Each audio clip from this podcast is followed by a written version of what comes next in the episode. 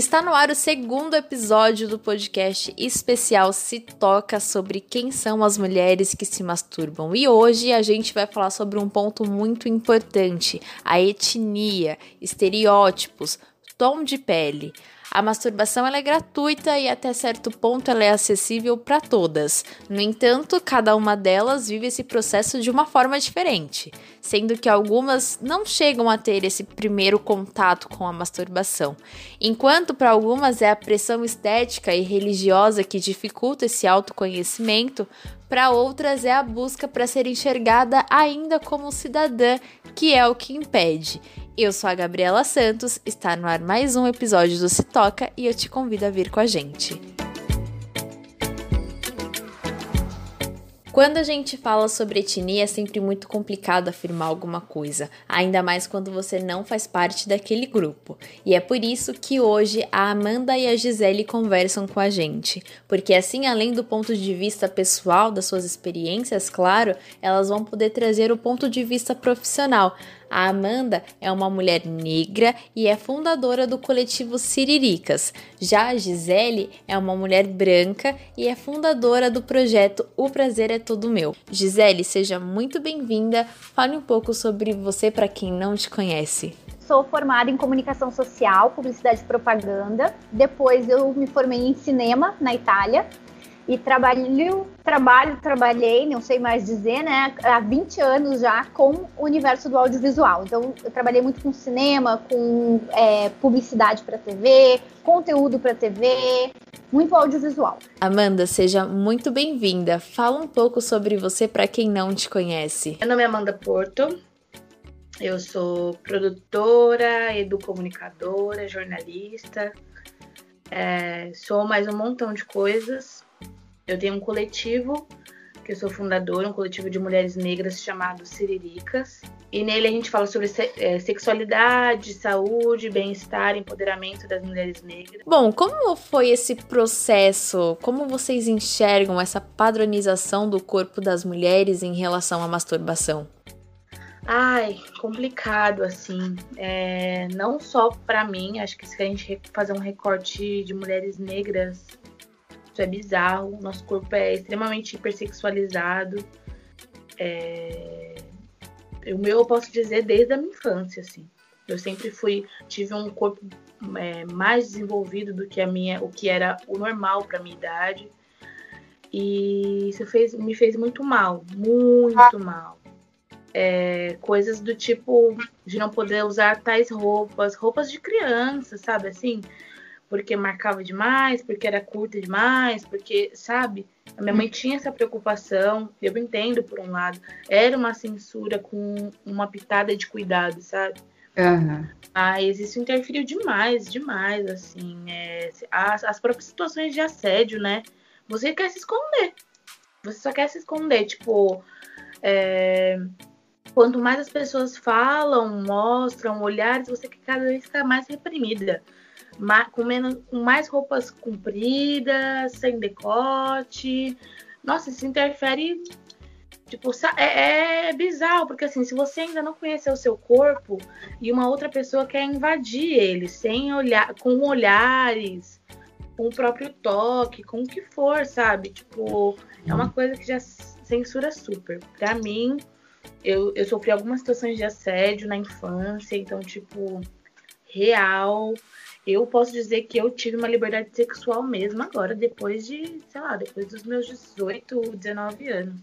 Antes disso, jamais, nem pensar. Tipo, acontecia as masturbações, não vou dizer para você que não acontecia, só que não era essa liberdade de explorar o corpo que eu tenho hoje. Era uma coisa muito pontual de, ah, eu preciso sentir um prazer, vou fazer isso aqui e ponto. E nada de explorar, de se sentir, de se, se conhecer. Era algo muito pontual e eu sei que é por conta dessa repressão que fez com que eu me fechasse. Uhum.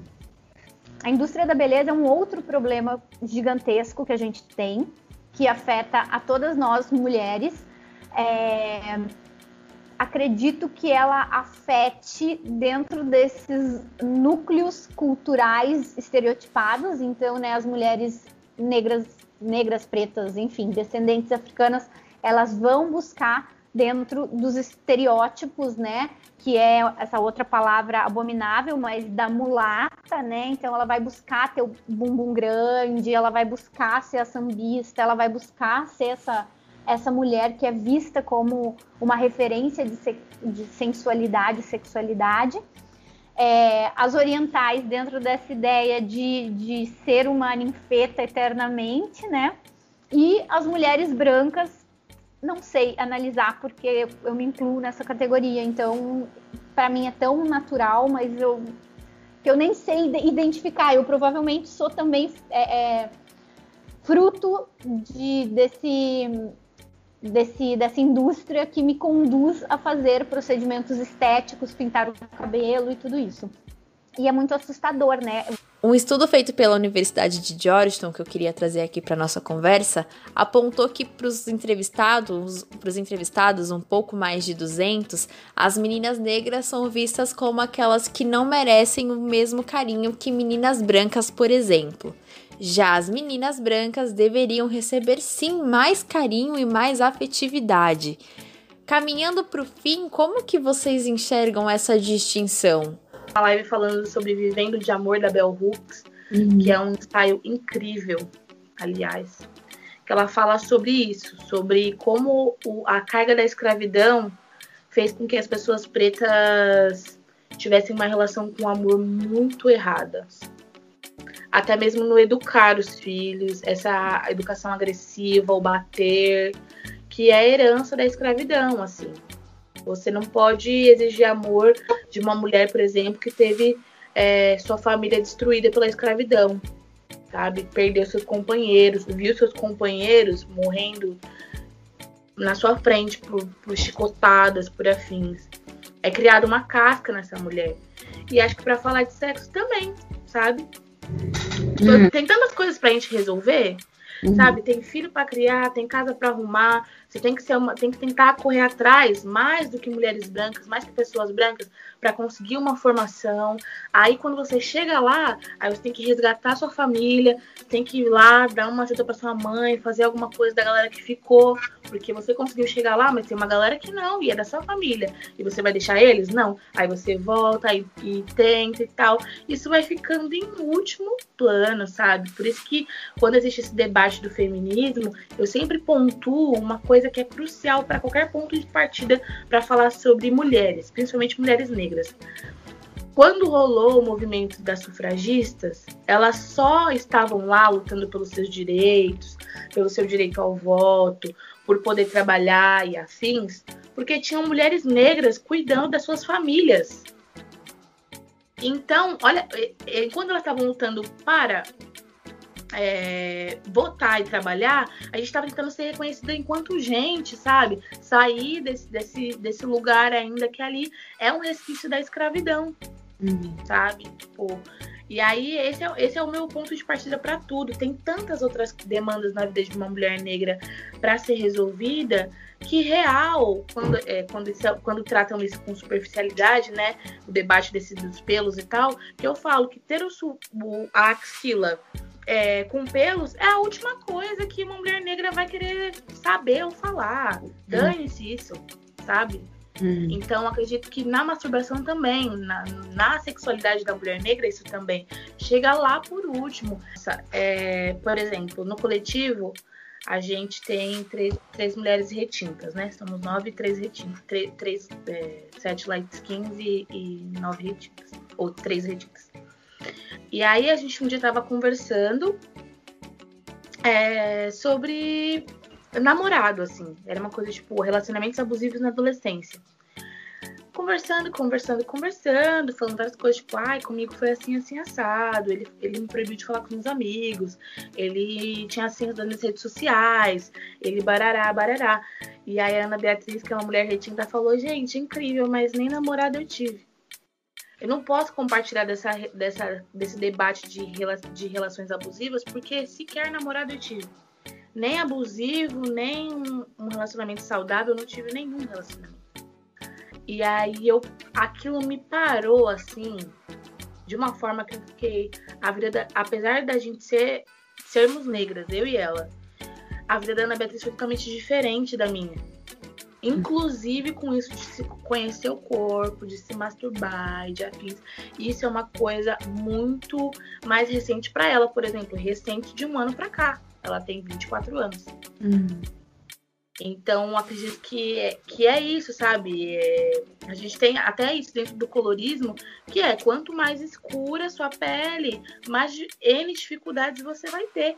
Inclusive, mulheres, para conhecer seus corpos, é, entenderem, entenderem que são dignas de prazer, entender que podem se dar prazer sozinhas, sabe? Se isso é um debate para mulheres no geral, imagina isso para mulheres retintas. Sim. sabe? Que, que são muito mais animalizadas mesmo, assim, são colocadas nesse lugar de, de objeto sexual totalmente, não é nem, né, como a gente fala, a globeleza, né, que também é esse estereótipo aí, não é nem essa mulher preta para se exibir, uma pessoa que tem uma, essa mulher é, de cur, curvilínea e tal para se exibir. Não, a mulher negra retinta geralmente ela fica lá no lado lá. Uhum. No último caso de todos. Então, o processo é muito mais dificultoso, assim, não é meu lugar de fala, mas pelo que eu conheço das minhas amigas, eu posso afirmar com propriedade, assim, que realmente o caminhar desse conhecimento desse corpo, da masturbação em si, é muito mais é, demorado e difícil. Falando de etnia, então, dessas mulheres, assim, baseado também nos, nos meus estudos e tal, eu citei bastante das indianas, né? porque tem uma cultura que eu estudo bastante, me interessa, que é o Tantra, mas eu tenho é, me interessado muito ultimamente e, e é o mínimo que eu tenho que fazer, o mínimo, né? Que é entender o lugar das mulheres negras, pretas e essas variações, porque cada mulher se define como se sentir mais confortável. Eu nasci no Rio Grande do Sul, eu fui muito privada do convívio com é, pessoas descendentes africanos, porque tem menos lá no Rio Grande do Sul. Então, eu tive muito pouco contato com a eu lamento muito isso, então eu tenho corrido atrás para me atualizar disso, porque somos um país de descendentes africanos. Então, é completamente diferente essa relação quando a gente fala do Brasil, né? Porque o corpo, todo mundo deve ter falado isso, não vou falar nenhuma novidade agora, o corpo da mulher negra ele é sexualizado desde muito cedo. Enquanto o corpo da mulher branca ele é oprimido desde muito cedo. A consequência é igual, você perturba a sexualidade das duas. É, o da mulher negra, porque é, acredito eu, né? Isso, esse não é meu lugar de fala, mas pela observação que eu tenho, eu acredito que eu tenho escutado, é que como há essa sexualização do corpo da mulher desde muito cedo, é, ela fica oprimida, achando que ela tem que ser mais contida, não se permitindo, segurando essa sexualidade natural que ela tem, que ela é exuberante, que ela é linda, que, né, essa vibração incrível que os descendentes africanos têm, ela oprime. Porque desde cedo falou-se da sexualidade dela. E quando se é adolescente, a gente não sabe como lidar com a nossa sexualidade. Então, se isso fica sendo colocado para nós de maneira muito exposta, muito né, é, é, é, pejorativa, com muita ironia, e os homens são bastante desconfortáveis fazendo isso, né? Principalmente época de colégio, nos, nos vizinhos, um grupo de amigos e tal. É, então, eu observo que esse que isso aconteça com as mulheres descendentes africanas, mas não é meu lugar de fala. Em relação às mulheres brancas, é, a gente vê muito essa, essa necessidade ridícula de propagar aquela ideia europeia, que a gente tem muito ainda. É ridículo isso, mas a gente tem muito no Brasil, sabe? Tipo assim, qual é a sua descendência? Você descende de quem? De qual família você é? Uma bobagem, sabe? Ridícula e que duplica esses costumes europeus de antigamente, que era, né, claro, falando do extremo, mas da virgindade, do não se toque, do quantos parceiros você teve, e que você é julgada, o teu caráter é julgado pela tua sexualidade, né? Enquanto as mulheres orientais eles têm uma, uma perturbação, eu acho que é uma perturbação isso, né, de objetificá-las como ninfetas, como excessivamente jovens, como é, meninas adolescentes. Então, há uma indústria da sexualidade no Japão e muito dos descendentes, né? Que são, eu nem lembro o nome, mas são aqueles gibis de pornografia. Existe um nome para isso, é, não lembro agora como é o nome disso. Você pode pesquisar caso seja interessante para o teu trabalho. É mangá, talvez, não lembro. Existe um nome que eu acho que não é mangá, mas é tipo isso, que são esses personagens é, é, de, de, desenho com adolescentes, né, usando aquelas roupas é, estereotipadas de adolescentes, sainhas e meias, onde elas estão tendo relações sexuais. É quase uma revista de pornografia com desenho animado. É, com desenho não animado, né? Só com o desenho. É, então, as mulheres orientais, elas ficam muito oprimidas dentro dessa ideia de que a sexualidade está só nesse perfil de mulher. Quando vocês sabem, vocês vão falar disso também, né? A sexualidade feminina ela é infinita, ela só acaba quando a gente morre. Chegou ao fim o último episódio do Se Toca especial sobre mulheres que se masturbam, quem são essas mulheres, e eu quero agradecer você que acompanhou a gente com esse tema até o final.